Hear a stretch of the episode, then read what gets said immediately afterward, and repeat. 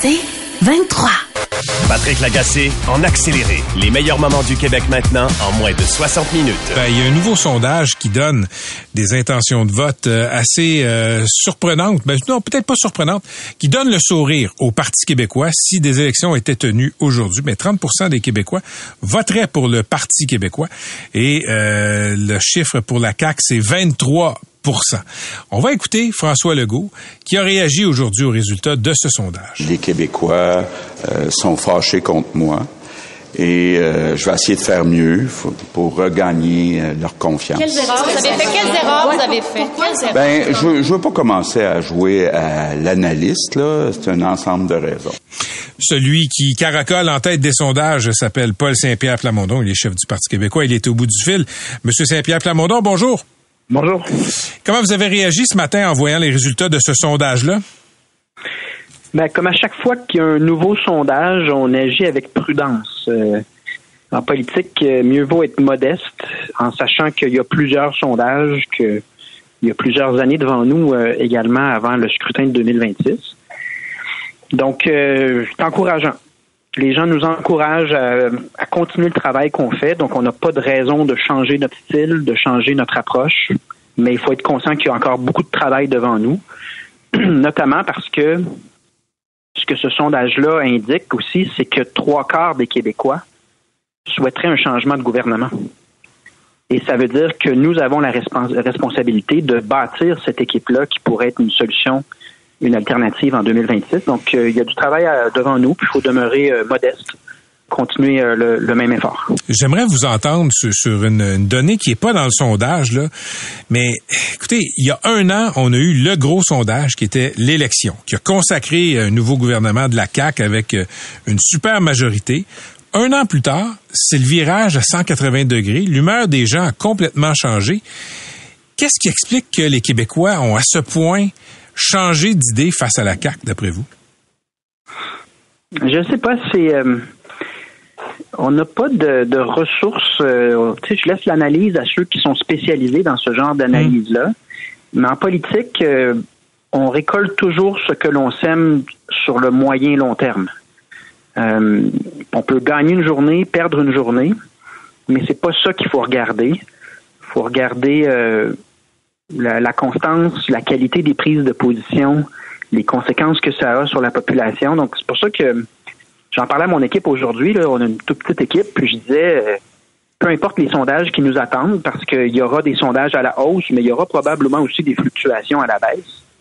Concentrons-nous sur ce qu'on produit, sur la qualité et la pertinence de ce qu'on fait. Puis laissons de côté un peu les, sondages. Euh, en tout cas, eh, on va essayer de se laisser le moins possible influencer.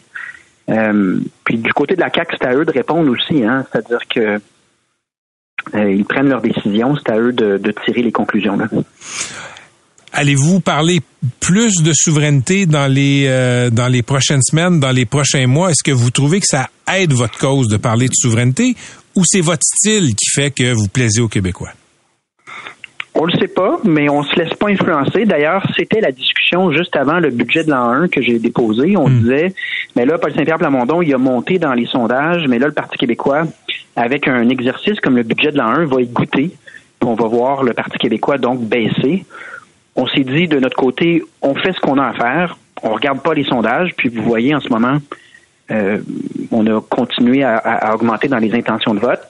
Ça pourrait être autre chose une autre fois mais on veut pas se laisser influencer. On aborde tous les sujets.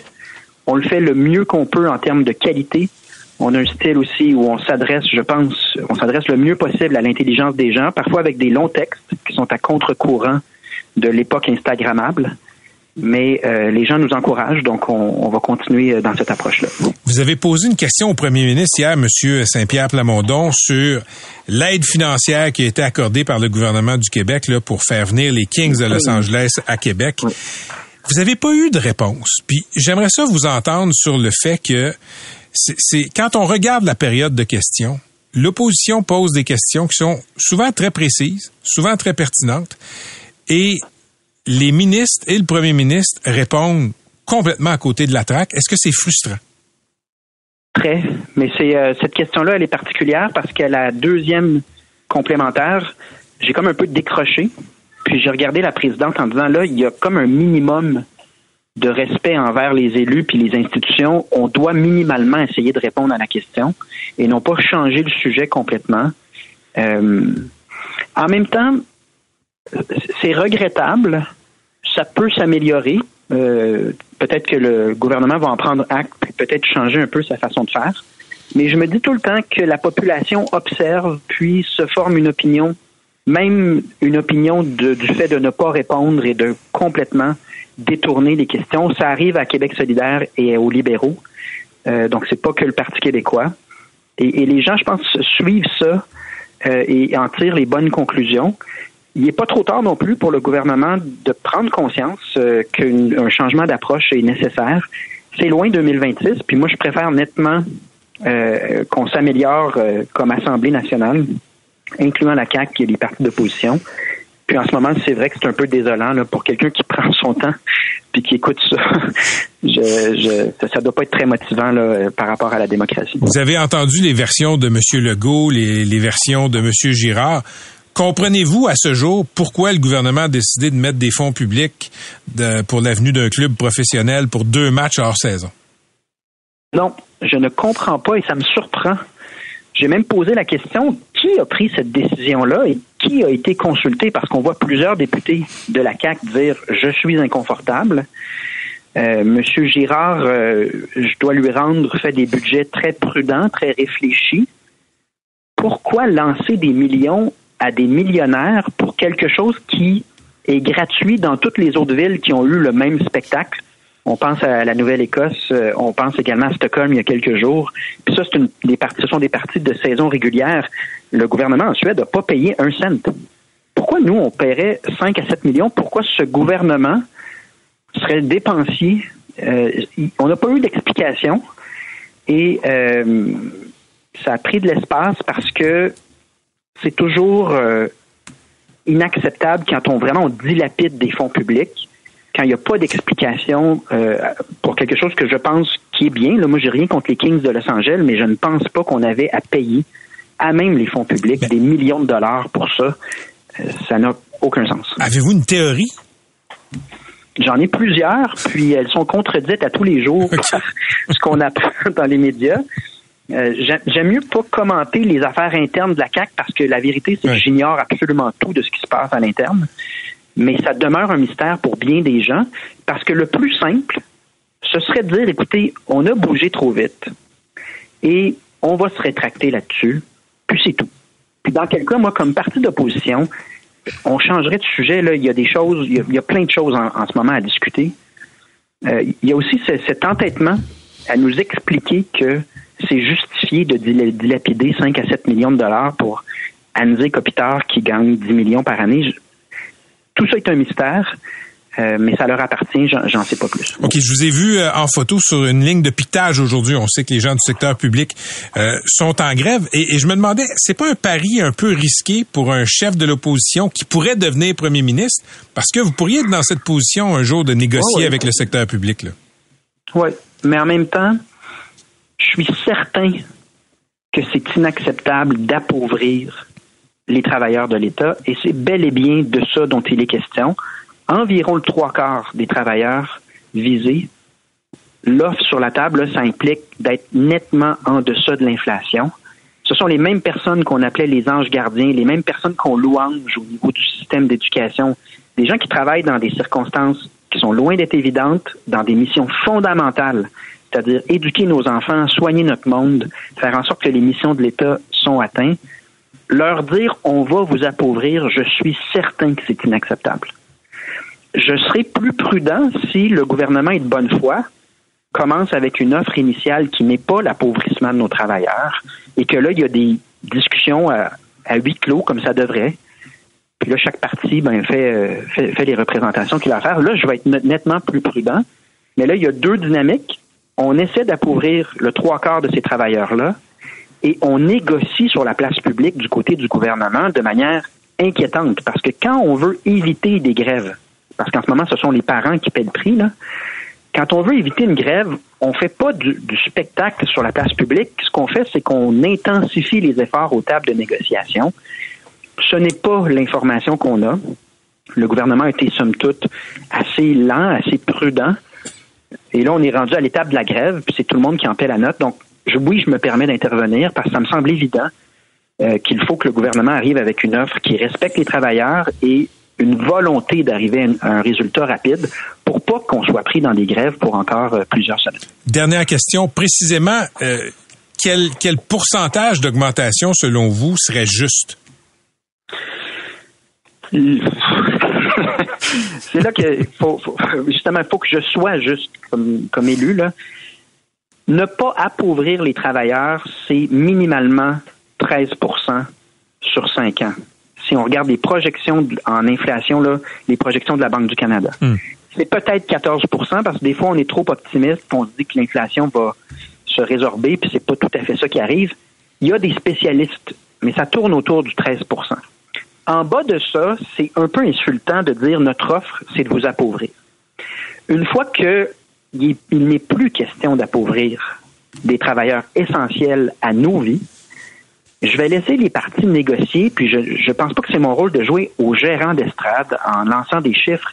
Ce que je déplore en ce moment, c'est qu'on est trop loin, on est rendu déjà dans une situation de grève, et l'offre sur la table, c'est toujours, encore et toujours, d'appauvrir ces gens-là. Ça, je pense que c'est inacceptable et que le gouvernement doit faire un pas en avant en garantissant qu'il n'y aura pas d'appauvrissement. Merci d'avoir été avec nous. Je vous souhaite une bonne soirée, M. Saint-Pierre Plamondon. À la prochaine. À la prochaine. C'était Paul Saint-Pierre Plamondon, le chef du Parti québécois. Patrick Lagacé en accéléré. Marie-Dominique Taillon euh, dirigeait le centre de services scolaires Marie-Victorin avant de devenir sous-ministre adjointe à l'éducation. Voilà qu'on apprend que ben on lui a demandé de quitter, mais elle a eu droit euh, à son allocation de départ. On va parler de tout ça avec Marois Risky. Elle est députée de Saint-Laurent et critique en matière de euh, d'éducation pour le Parti libéral du Québec. Marois Risky, bonjour. Bonjour. C'est quoi la saga de Marie-Dominique Taillon? Euh, pour résumer, c'était dans le, Devoir, c'était sorti par Alexandre Robillard.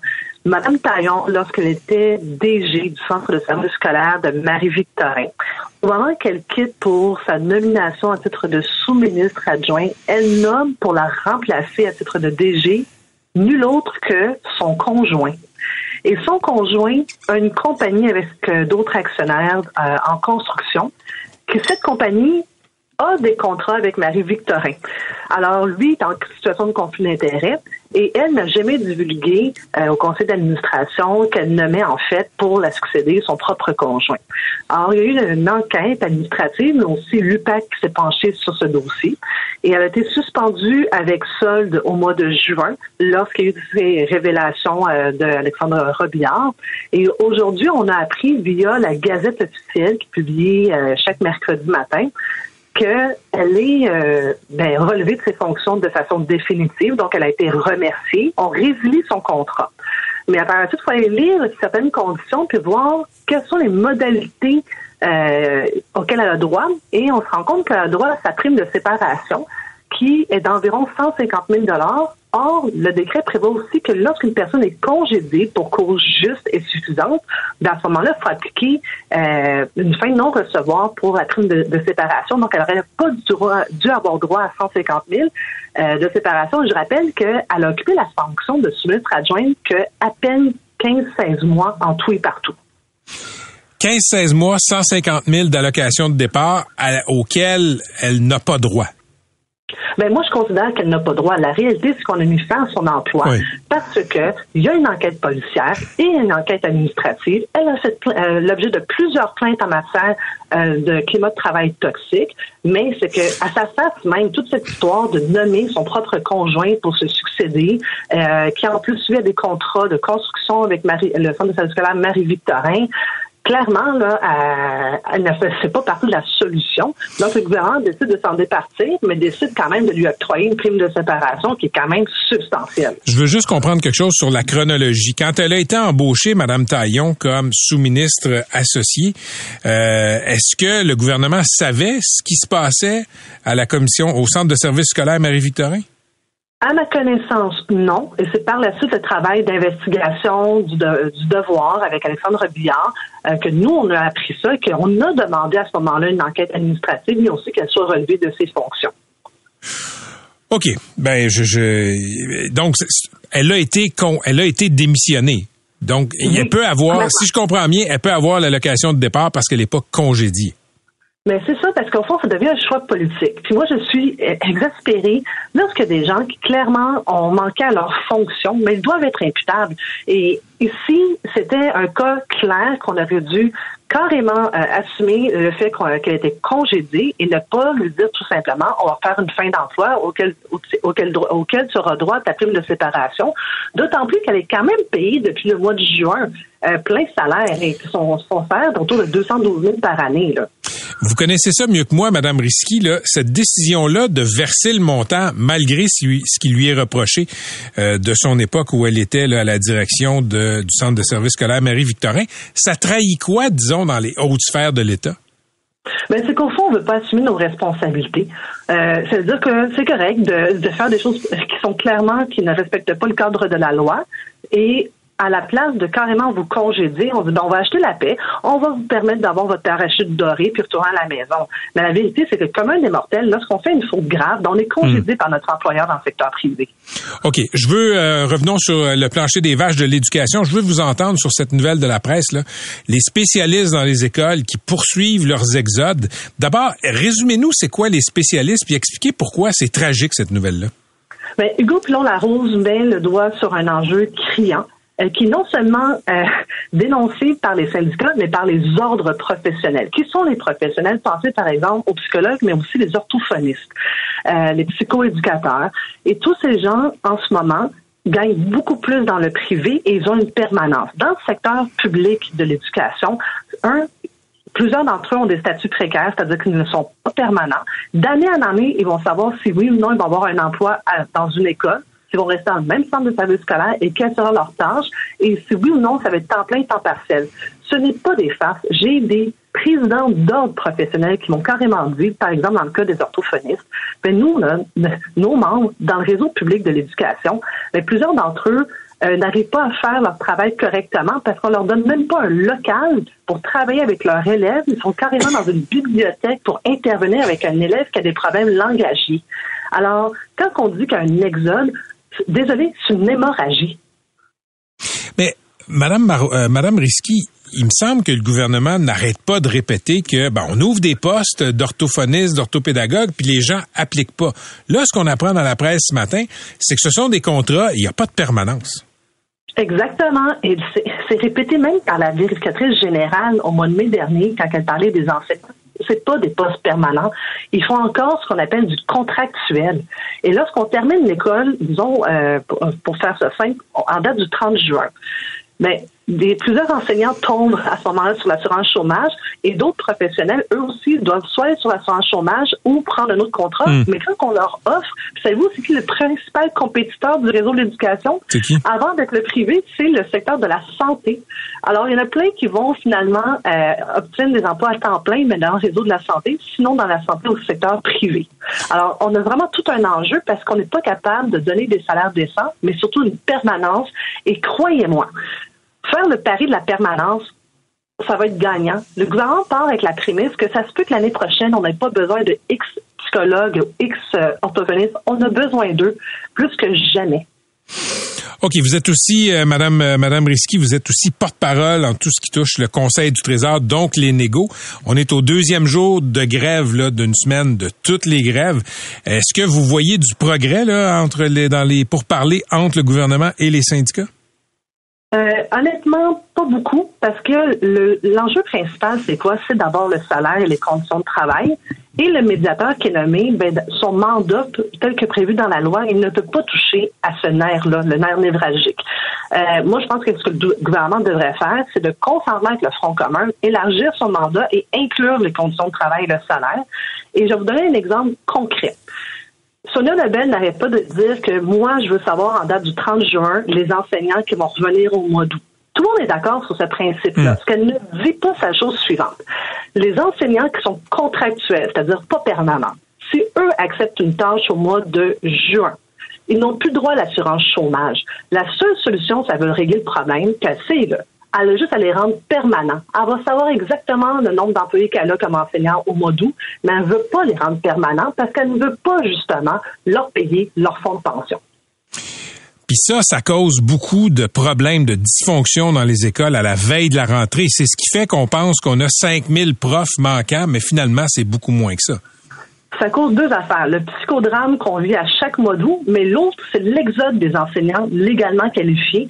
Et ça, c'est clairement indiqué par la directrice générale. 25% d'entre eux quittent à l'intérieur des cinq premières années et elle, elle identifie clairement la raison. Elle indique que ça peut prendre jusqu'à moyenne sept années pour qu'un enseignant devienne permanent. Alors, plusieurs s'épuisent et décident de quitter. Je veux vous entendre en terminant sur un autre euh, sujet, Madame Risky. Là, vous êtes libérale. Il y a un sondage qui est sorti aujourd'hui et la l'insatisfaction face à la CAC, ben c'est vraiment le Parti québécois qui récolte les gains de tout ça. Qu'est-ce qui explique, d'après vous, que le Parti libéral fait du surplace ces temps-ci? Oui, un, c'est que le Parti québécois a un chef euh, qui prend sa place. Nous, présentement, on n'a pas euh, encore notre chef. On n'a pas débuté non plus euh, les débats autour de la, direction du Parti libéral. Alors, c'est difficile pour les citoyens de se dire, ben, je me vois dans quelqu'un, je me vois dans un chef, tant son temps qu'on n'en a pas un. Ou une. Ou une. Est-ce que vous entendez des noms qui circulent? Parce que ça se bouscule pas aux portes du Parti libéral là, pour devenir chef. Ben, moi, je suis pas vraiment menteuse, donc la réponse, c'est non. Non, vous n'entendez pas. Pour l'instant, non. Alors, je ne sais pas pourquoi. Est-ce que ça va démarrer une fois que euh, les mises en candidature vont pouvoir euh, embarquer? Parce que nous, finalement, le choix qui a été fait, c'était un choix de course euh, plus longue. Donc, il y en a peut-être qui quitteront pas leur emploi aussitôt. Peut-être qu'ils vont attendre la date la plus rapprochée pour déposer leur mise en candidature. Mais moi, personnellement, je n'ai pas entendu de nom, sauf celui de Fred Beauchemin ça vous fait toujours pas changer d'idée? Ben, je vais pas révéler présentement, j'ai pas encore d'annonce officielle à faire sur ma situation personnelle, mais ça va bien. Je veux dire ainsi pour le projet familial. Du côté personnel. Ah, ben, écoutez, parfait. Bon, on vous souhaite que la cigogne passe euh, bientôt. Merci d'avoir été avec nous. Merci beaucoup. Au revoir. À la prochaine. C'était Marois Risky du Parti libéral. Patrick Lagacé en accéléré.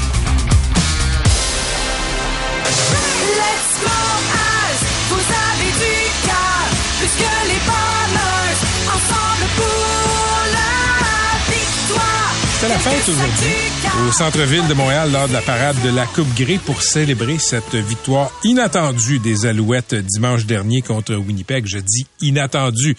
Évidemment, dans le vestiaire des Alouettes, on savait depuis toujours que la victoire était à portée de main. On accueille celui qui est devenu le visage de la joie, de l'allégresse des oiseaux, Marc-Antoine Decoy, demi-défensif pour les Alouettes de Montréal. Marc-Antoine, bonjour. Salut, salut. Belle journée. Mon Dieu. Je peux pas avoir une plus belle journée que ça, honnêtement. même s'il faisait pas beau, la fête était quand même au village, là. Ah, définitivement. Puis tu vois, savoir, ce matin, quand on s'est levé, on a vu la température, on se posait peut-être des questions. Oui, c'est ça. Les routes, c'est quelque chose, mais la surprise quand on a vu la population de Montréal se déplacer, la foule qui nous a encouragés, j'ai rêvé à ce moment-là, mais honnêtement, je n'y attendais aucunement et ça a dépassé toutes mes expectations. C'était une journée incroyable. Raconte-nous le moment où, justement, tu as, pris conscience de l'ampleur de la foule, puis quelle sorte d'énergie ça a pu faire passer là euh, parmi les joueurs qui célébraient? En fait, on était sur Crescent, sur un pub. On était dans les, je pense que quatre autobus, trois autobus. Euh, avec euh, le dessus, le, le, le, deuxième étage ouvert. On était, on était là-dessus. Et quand on a commencé, on a tourné le coin et j'ai vu la foule qui était alignée devant nous. J'ai réalisé, OK, wow. Déjà qu'il y avait une énorme foule au départ du parcours. C'était ridicule. Et je pense que le deuxième moment, c'était à la fin. Quelqu'un me disait, regarde derrière nous. Tous ceux qui étaient à chaque coin dans le fond, nous suivaient en arrière et on, écoute, on se dirait comme c'était, on dirait un apocalypse de zombies. le monde qui nous suivait, c'était hallucinant. Tu voyais la joie, les sourires. C'était, tu ne pas plus faire que de sourire pour l'avoir du C'était magique, Comment, comment les joueurs ont, réagi sur la tribune en voyant tout le monde qui était là? Euh, parce que c'était pas gagné au début de la saison, je te dirais là. Euh, les fans, les fans irréductibles des Alouettes aiment le club. Là, on dirait que la ville est rendue complètement football. Mais c'est ça, Montréal. C'est ça, en fait, euh, je dirais, le Québec. On est tellement fiers de nos équipes sorties quand ils gagnent qu'on a vraiment ce sentiment d'appartenance envers les équipes sorties. Ça me fait juste penser il y a quelques années quand le Canadien a accédé à la Coupe Stanley, quand on a gagné le match ultime je pense que c'était euh, les Golden Knights. Dans les rues, le monde, la joie commence à célébrer. C'est ça que Montréal est c'est une ville qui est fière de ses produits qui est fière de ses équipes, puis on l'a senti. C'est sûr que cette année, euh, c'était une année qui était bonne, mais plus difficile, c'est quoi, pour certaines équipes. On avait des femmes, c'est les mêmes femmes, mais dans cette victoire-là, la ville s'est comme rassemblée, puis on sent ce support-là, puis je peux juste en remercier. Puis je le sais parce que j'en faisais partie dans, dans les années 2010, comment on était fiers de nos équipes je pense que ce, sentiment-là n'a jamais disparu, il n'a juste jamais été entretenu parce qu'il n'y avait pas d'équipe gagnante. Marc-Antoine, euh, tout le monde te connaît désormais, le même ceux qui sont pas des fervents amateurs de football, pour ton cri du cœur nationaliste, pro-français, après la victoire des Alouettes. Je me demandais, est-ce que tu as dû expliquer certaines choses à tes, à tes euh, coéquipiers canadiens, anglais, américains dans le vestiaire sur, sur les raisons de ta sortie? Ah non, aucunement, aucunement. En fait, c'est drôle parce que durant la semaine, notre coach Jason Moss a parlé à l'équipe et dit nous, il a mis le nous respecte pas en mettant des affiches en anglais et le manque de mots couplés. Et les joueurs étaient au courant de cette situation-là. Et c'est incroyable. C'est des Américains. Aucun appartement techniquement euh, au niveau du Québec et ils se sentaient manquer de respect. Et c'est ça qui est la beauté dans ça. C'est ça la beauté de ce club-là peu importe d'où tu venais, les gars adhéraient à cette culture-là à cette mentalité-là. Et ils l'ont compris aujourd'hui pourquoi ils ont pris la foule, ils ont compris cette fierté-là. Les mots, c'était Hey, j'ai jamais quitté ici. Hey, je vis ici pour aller. Hey, je prendre des cours de français. C'est ça, cette beauté-là. Puis moi, c'est un cri du cœur. C'est juste quelque chose qui, qui était important à moi. Il y avait aucune pensée derrière. J'ai juste parlé honnêtement puis comment je me sentais sur le moment. Tu avais une autre motivation personnelle, Marc-Antoine, de quoi dans ce match-là qui allait au-delà du sport? Euh, tu as perdu ta mère il y a pas très longtemps et j'aimerais que tu expliques à quel point ça t'a motivé euh, pour cette finale. Ben, c'est sûr qu'il y a un an de ça, j'ai perdu ma mère. Euh, elle a fait une longue bataille après le cancer. Euh, malheureusement, ça, s'est terminé, mais une des choses que ma mère m'a toujours inculqué, c'était de toujours combattre et de toujours avoir la tête et elle et mon père ont été des forces pour moi dans le football. Sont été monde qui m'ont encouragé, qui m'ont poussé à faire du sport. Qu'elle était ma famille numéro un. Même quand je faisais un mauvais jeu, pas grave. Et fait c'était quelqu'un qui était vraiment un, sportif incroyable. Et pour moi, ce match-là, c'était pour elle. Et, je pense que la réalité, c'est des choses plus personnelles à moi, mais évidemment, en en parlant, ça lui fait honneur à sa mémoire. Est-ce qu'il y a un gros party d'équipe qui est prévu ce soir? En fait, le party est en ce moment. Je, me suis mis dans un coin en espérant que ça ne dérange pas trop. J'espère que le son y est correct. Mais oui, le party est pogné depuis bien longtemps. Parfait. Fais, attention à toi. Puis euh, merci beaucoup d'avoir pris le temps de nous euh, parler. Euh, félicitations encore pour la victoire à la Coupe Grey. Ça fait grand plaisir. Merci à vous autres. À la prochaine. C'était Marc-Antoine Decoy, demi-défensif pour les Alouettes de Montréal. Grosse parade aujourd'hui. Même si le temps était pas beau, ben, il y avait du soleil dans le cœur des Montréalais qui ont été nombreux à se masser sur la place des festivals. Patrick Lagacé en accéléré. On va parler de bouffe en terminant. On va plus de parler de cuisine collective d'une façon de briser l'isolement. Michel Duchesne est auteur, scénariste, chargé de cours en écriture euh, pour la télé à l'UQAM et il est en studio. Il connaît ça, la cuisine collective. Salut Michel. Salut, salut, oui, effectivement. T'es impliqué dans deux cuisines collectives. Oui, ben on en a parti une il y a 15 ans avec mon défunt euh, conjoint euh, intergénérationnel. Donc, tu as des grands-mamans qui cuisinent euh, des desserts et qui sont très, très attendus parce que leur belle-fille cuisine pas de dessert. Donc, quand en porte, moi j'ai montré à mes neveux, nièces à faire leur premier biscuit des cocos, montrer c'est quoi mélanger. Euh, parce que c'est paradoxal. On est dans une société où il y a des émissions de cuisine un peu partout, puis peu de gens cuisinent dans le réel. Mmh, mmh. Alors que euh, il, est, là, le, le, le, le, coût de l'inflation, le, le, coût des aliments la façon d'économiser, ben c'est, de faire de la bouffe en gang et ça brise euh, la solitude pour et ça fait des rencontres intergénérationnelles, ce qui est très difficile. Donc deux, deux fois par mois depuis 15 ans, ça se passe chez vous? Oui, c'est ça. Ben moi, je, suis- je, suis- je suis auteur. C'est bon, c'est Oui. le salon du livre. Euh, J'écris. Fait que deux, deux, fois par euh, deux fois par euh, par mois, on, on fait venir les gens. La, la paye, c'est que euh, ça va de 8 à, à 10 euh, personnes euh, selon euh, parce que des fois la, la, la sœur de l'un, Oui, il y a, oui, des, oui, il y a oui. des visiteurs, etc. Et on fait la, la fameuse sauce tomate. Bon, ben c'est cinq caisses de, de sauce tomate le, le temps de la compote aux pommes. Là, en ce moment, on est beignes, euh, les beignes aux patates douces, parce que la variante de, du beigne de Joliette, on le fait Oui. nous aux patates Le douces, le trempé de sirop. patates douces Le de la fameux- Naudière, ouais. Ouais. ben eux autres, ils font pas patates douces, c'est patates pleines. Ouais. Nous, euh, patates douces, c'est un petit plus de, un petit peu plus de sucre. OK, mais, mais raconte comment ça se passe cette journée-là. Ben, les gens arrivent vers 8h30, euh, 9h, chacun a, a sa job. Sais, c'est euh, il y en a une qui est responsable de l'ail, il y en a une c'est le, le- le- son, son poste syndiqué est à la vaisselle. Elle. Donc il faut pas faut pas la déranger, la déplacer de, de là. Euh, moi j'avais toujours peur de la friture, donc euh, c'était mon ex mon, mon ex chum qui faisait s'occuper de la friture. Là maintenant je suis en train de dompter ma peur de la friture. D'un point de vue, d'un point de vue alimentaire, Michel, qu'est-ce qu'on gagne à faire de la bouffe en groupe? Ben écoute, euh, un c'est beaucoup plus euh, agréable. Deux, tout le monde part. euh, tu sais, Fra- Francine qui a perdu ses deux enfants, on est sa, sa famille, on est euh, sa façon de, de, de voir les gens. Puis elle dit ben pour les trois prochains jours, j'ai pas à me soucier de faire des repas. J'en ai, je pars avec. Tu sais. Alors. Euh, c'est gagnant-gagnant. Et en plus, le, le bonus, c'est qu'on joue au Scrabble. après, même temps? après, on se fait un gros repas parce que le, le bouffe, la bouffe qu'on prépare, on, on la mange, soit au dîner et des fois aussi au souper.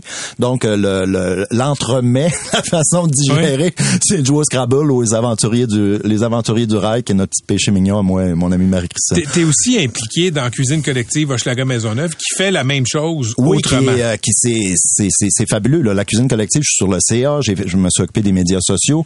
Euh, juste cette année, euh, les difficultés augmentent. C'est 160 paniers de Noël, donc 700 personnes, des familles, des gens seuls qui vont recevoir des plats préparés d'avance, des denrées sèches. Euh, Donc euh, c'est pas le Père Noël qui débarque, c'est beaucoup aussi des vélos, c'est des vélos pousses Ok. qui amènent euh, la bouffe euh, chez les gens et c'est différents groupes, donc des groupes de raccrocheurs, des groupes de, de, mères monoparentales, des groupes d'itinérance qui, qui sont sortis de la rue, donc la cuisine collective et c'est aussi beaucoup de la réinsertion sociale, la cuisine collective. mais ces gens-là viennent faire de la bouffe. oui, c'est ça. Il y a t'as des groupes qui viennent le soir, la fin de semaine, le samedi. Il y a deux îlots de, de travail en même temps, donc deux fois huit personnes, grosso modo, euh, qui vont cuisiner quatre, cinq recettes. Et le, le ce qu'on leur demande dans le temps des fêtes, c'est ben une de vos recettes, c'est pas pour vous, pour votre gang, c'est vous la faites pour les paniers de Noël. Vous avez à faire euh, euh, 60 euh, portions de, Ouais, de boulettes. ouais, vous avez à faire de la, de la patate pilée, pas juste pour vous, vous la faites pour la gang. Puis là, ça congèle, ça congèle, ça congèle. Tu sais, comme nous, notre petite gang, on a deux gros tombereaux dans, dans le garage. Euh, dans le garage. Chez vous, là, tu reviens chez ouais, vous, je là. reviens chez nous. Mais tu sais, à la cuisine collective, euh, c'est une ancienne caisse populaire que la, la voûte qui était pour la banque, pour la caisse, ben, c'est devenu un immense congélateur. Et ils ont même des serres, euh, les terrains de la SAQ, de la Société des alcools. Il y a un hectare de, de, de serres. Ils produisent leurs leurs propres légumes euh, sur le bord du, du, du pont-tunnel. Tu sais, c'est fabuleux, la, la cuisine collective de Schlager Maisonneuve, parce que de la réinsertion, c'est aider des familles et c'est aussi montrer, le fameux montrer aux, gens à pêcher plutôt que de leur donner du poisson. Ben, et, tu sais, il y, a- y a une école en face, l'école Barry, là, à chaque, à chaque semaine, il y a des jeunes qui traversent. C'est la première fois qu'ils tiennent un couteau dans leurs mains. Ils sont en troisième, quatrième année. C'est la première fois qu'ils font des biscuits. Ça veut dire, ils cuisinent pas chez C'est- eux. Ils sont tout seuls devant un iPad ou, C'est euh, vraiment intéressant, Michel Duchesne, parce que si tu sais pas faire de bouffe, t'es, moi, j'ai toujours pensé que tu es un peu moins libre. Parce que tu vas être dépendant des restos, tu vas être dépendant des places où tu peux ach- acheter des plats pour emporter. Puis, ça te coûte toujours plus cher dans ces, dans, C'est- dans c'est- ces c'est scénarios-là. épouvantable. Puis je sais pas si les gens sont comme moi, mais quand je rentre dans les épiceries, c'est des comptoirs, des comptoirs, des comptoirs de mets préparés d'avance. Puis je regarde le Ah prix, oui. je fais, hey, t'as... C'est bon, c'est facile, puis je- je- moi aussi, j'y recours des fois. Oui, oui, oui, j'entends, mais, ça coûte on plus cher. ben, euh, écoute, je m'en euh, avec le, le, le, le même argent, euh, je fais, on, on en fait de la bouffe avec ça. Tu as fait un roman aussi qui s'appelle L'écho des chaudrons, qui parle d'entraide entre les générations à travers la bouffe. Oui. C'est le, ça le- raconte quoi, cette histoire-là? Ben, j'ai ressuscité André Montmorency là-dedans. Je voulais rendre hommage. euh, C'est carrément un hommage à la cuisine collective de Schlager Maisonneuve. Donc, on va suivre des groupes de poké. On va suivre euh, m- mon alter ego qui était l'écrivain public, euh, euh, qui avait été joué par Emmanuel Schwartz, là, qui euh, euh, continue euh, sa mission euh, euh, d'aider le monde et une espèce de confrontation intergénérationnelle entre un, un woke et, et euh, euh, Danny Turcotte rêve de jouer euh, ce André Montmorency là parce qu'il y a un projet d'adaptation de le faire au cinéma en ce moment. Mais euh, ouais, non, je- je- j'aime beaucoup le, le, le- l'intergénérationnel. Dans, le- dans le dernier roman, euh, Samira, Danny et moi, c'est un prof qui débute puis un prof sur cinq démissionne. Tu sais, en ce moment, les profs, c'est pas pour rien qu'ils sont là sur la ligne de piquetage. Et, et toi, tu es le, le plus grand défenseur de l'école publique depuis des années. Je t'en remercie infiniment. Euh, et c'est- un jeune prof qui débute et qui est aidé par une sage-femme euh, kabyle et Dany Laferrière, puisque dans le réel, j'ai été, été coloc avec Dany. Et je voulais rendre hommage à ça, à ce euh, parce qu'on est beaucoup en ce moment dans la, la démonisation euh, de, de l'immigrant, la, la- et on est beaucoup dans les, les cellules, chacun chez soi, chacun sa race, chacun sa religion, chacun Chacun sa même la- solitude aussi Ah, un peu, hein. si, c'est épouvantable. Donc même dans donc dans ce roman-là, je voulais chanter un peu l'intergénérationnel, le, le fait de, de ensemble, on peut changer les choses. C'est tellement facile d'être cynique, c'est tellement plus difficile mais tellement plus gratifiant de dire on va tendre des mains, on va faire un bouillon de poulet, on va faire une sauce tomate, on va faire euh, de l'aide tu sais. Faut- Là, le, le pot de le pot de sauce à spag, euh, c'est-tu pour l'animateur? ouais, le pot de sauce à spag est, est pour l'animateur. Je vais pogné pour te donner du bouillon de poulet, par exemple. Ah, écoute, c'était magnifique. Ça- ben, je, je, je, te, je te Oui. hommage parce que je trouve que comme, comme Foglia, tu es capable de, de, de t'indigner, de, de, d'être baveux, d'être moqueur, mais d'être tendre aussi. Fait que d'une fois à l'autre, euh, la, la presse est chanceuse de t'avoir ici aussi également. Ça, c'est des beignes ménonites euh, aux pommes.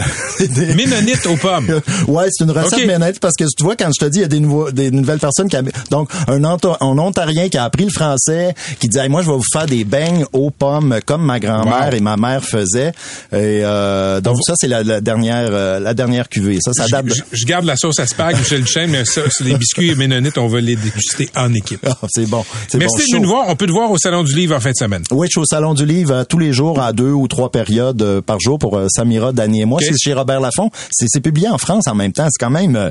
C'est pas rien. C'est pas rien. C'est toujours un plaisir de te recevoir en studio. un plaisir. Qu'importe le sujet. Jamais Merci 203. beaucoup. Merci. C'était Michel Duchesne. Merci tout le monde. On va se retrouver demain, 15 h Patrick Lagacé en accéléré. C'est 23.